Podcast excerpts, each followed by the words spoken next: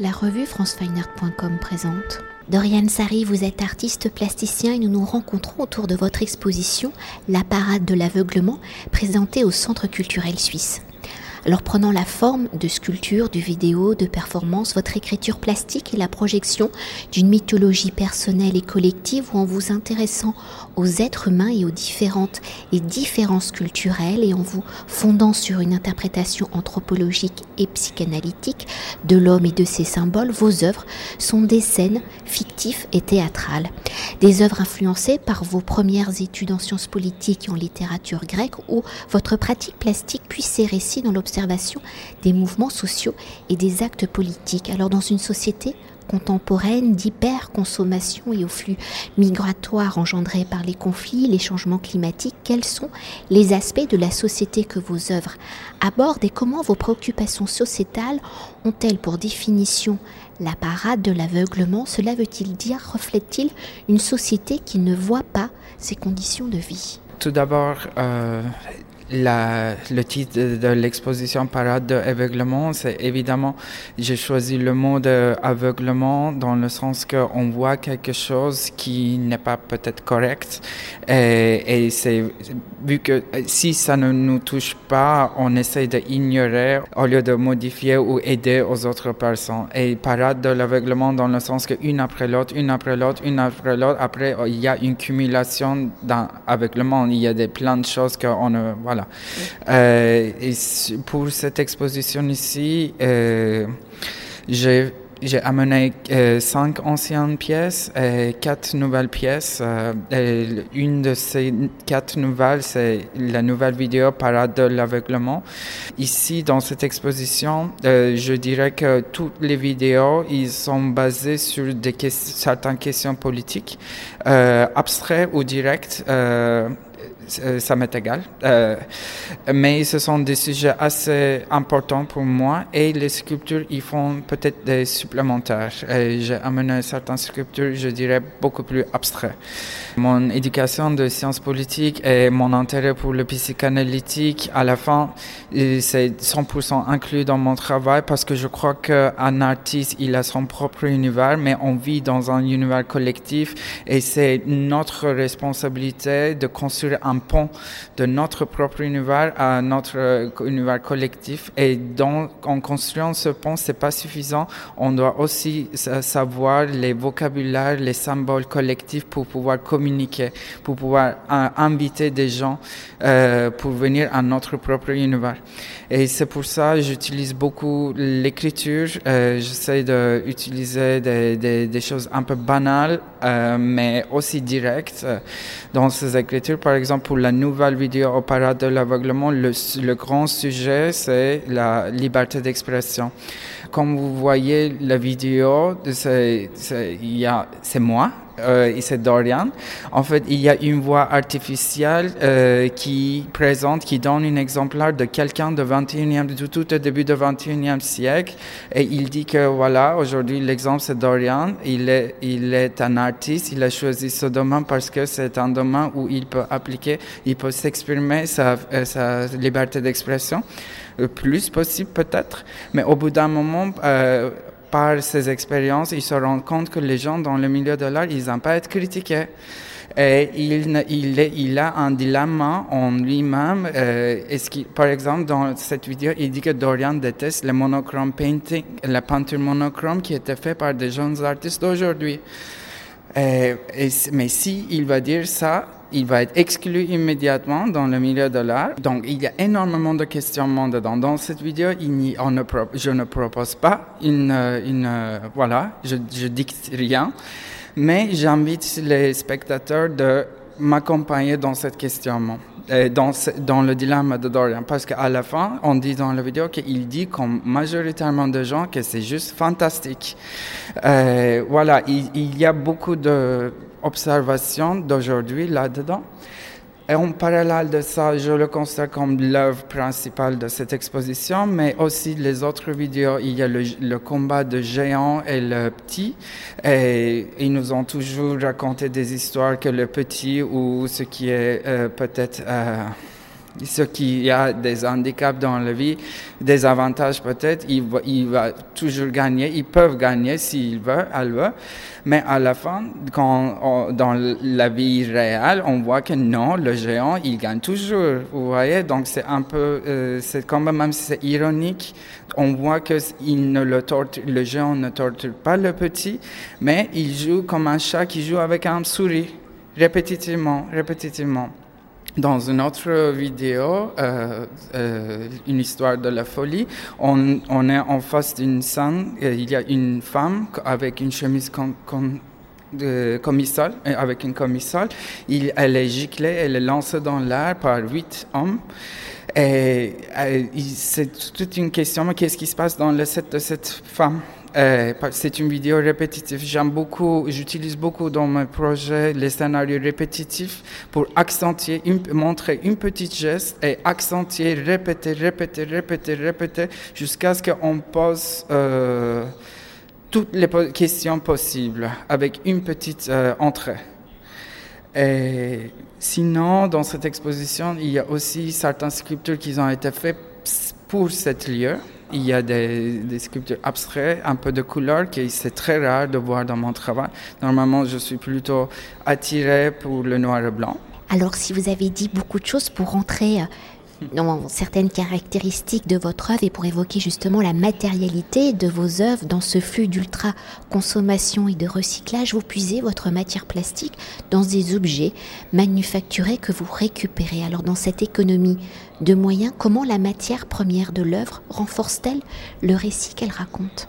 Peut-être je dois euh, raconter tout au début comment ça s'est commencé.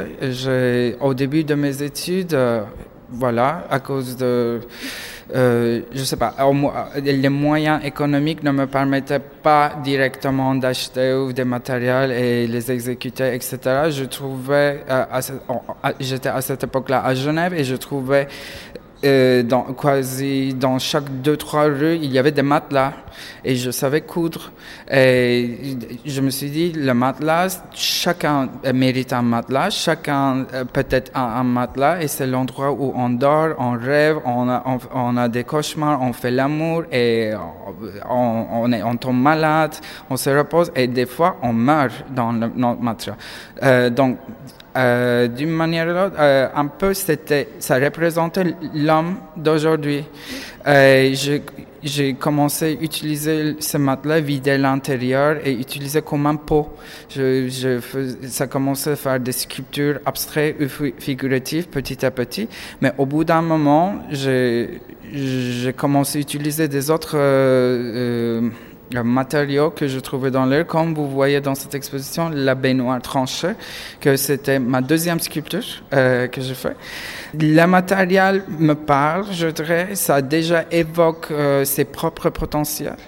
Et ces potentiels, à la fin, sont euh, exécuter et après modifier et ajouter des petits détails pour euh, contourner une nouvelle, un récit collectif. Et ça se continue toujours. Par exemple, j'utilise euh, le, le, vinyle euh, que vous voyez ici. Ça vient d'une autre vinyle que j'utilisais juste avant cette exposition que euh, dans, je l'ai trouvé dans le, dans le déchetterie d'un musée, que c'était utilisé au sol. Tous les spectateurs, ils marchaient aussi. Il y avait toujours des traces de pieds des spectateurs de l'art. Pour moi, ces petits détails que on ne sait pas exactement l'histoire, comment ça s'est passé, mais on sait, si on veut, on peut aussi savoir d'où vient ce truc. Euh, il y a une histoire toujours chargée derrière que ça m'intéresse, c'est une euh, richesse selon moi et toujours pour évoquer une autre matérialité de vos œuvres avec donc cette fois-ci la vidéo, si vos récits ont une dimension universelle, peut-être toujours par économie de moyens, hein, vous vous mettez en scène, vous l'avez dit euh, précédemment, alors votre propre corporalité, matérialité, y devient donc le visage de la, de la représentation de l'homme, de l'humain lambda. Alors d'un récit à dimension personnelle, comment détournez-vous la dimension autobiographique pour en révéler donc un récit collectif? Ici, je dois peut-être raconter la métaphore de Carl Gustav Jung, euh, psychanalyste euh, suisse. Euh, lui, il donne cette image d'un cercle et il dit que l'intérieur du cercle, il y a des choses qu'on connaît, la, société qu'on connaît, et à l'extérieur du cercle, ce sont des choses qu'on ne connaît pas. Et selon lui, les artistes, les gens scientifiques, les philosophes, les, voilà, les gens littéraires, ce sont des gens qui sont à la frontière de, de connu et l'inconnu. Et ils essaient d'utiliser quatre notions cognitives, ça veut dire réflexion, euh, pensée, intuition et sensation. Ils essaient de faire l'inconnu, l'inconnu, partiellement connu, l'inconnu. Et je pense que quand, euh, voilà, quand on est artiste, entre guillemets, on joue beaucoup avec l'inconnu et quand on garde le pied à la frontière et on nage, euh, on ose de nager dans l'inconnu, jusqu'au, euh, je dirais que jusqu'à ce qu'on garde le pied dans la société, on, comme je disais avant aussi, si on se concentre pour apprendre euh, la langue collective, les symboles collectifs, c'est notre devoir un petit peu de, de transmettre c'est l'inconnu aux sociétés. Et c'est pour ça que j'utilise beaucoup psychanalyse. Euh, parce qu'à la fin, je pense, je crois qu'il y a une subconscient collectif aussi. Les choses personnelles, à la fin, ce sont des choses collectives. L'amour, ou je sais pas, maman, papa, ou ce genre de petites choses tellement basiques, le pouvoir, le soleil, la lune, je sais pas, la nature, ce sont des choses tellement basiques que à la fin, tout le reste, il sort de toutes ces choses basiques, je dirais. Comme les psychanalystes, pourquoi ils vont en l'enfance, euh, c'est un peu ça. J'essaie je, de toujours retourner tout au début de l'histoire pour ressortir de l'histoire, pour donner une autre perspective. C'est un peu aller au centre et sortir du centre, changer la perspective. Et pour continuer, d'évoquer hein, l'économie de moyens de votre écriture plastique, vos œuvres, qu'elles soient plastiques en vidéo, elles sont généralement en noir et blanc. Un noir et blanc qui installe une certaine intemporalité et universalité. Alors, pour vous, est, enfin, quelles sont les symboliques de ces deux couleurs, enfin non-couleurs? Quelles ont été vos réflexions pour limiter votre palette à ce noir et à ce blanc? Tout au début, euh, tout quand j'ai commencé à l'art, bien sûr, j'utilisais les couleurs, etc. Mais au bout d'un moment, je me suis rendu compte que je suis vraiment intéressé aux extrémités.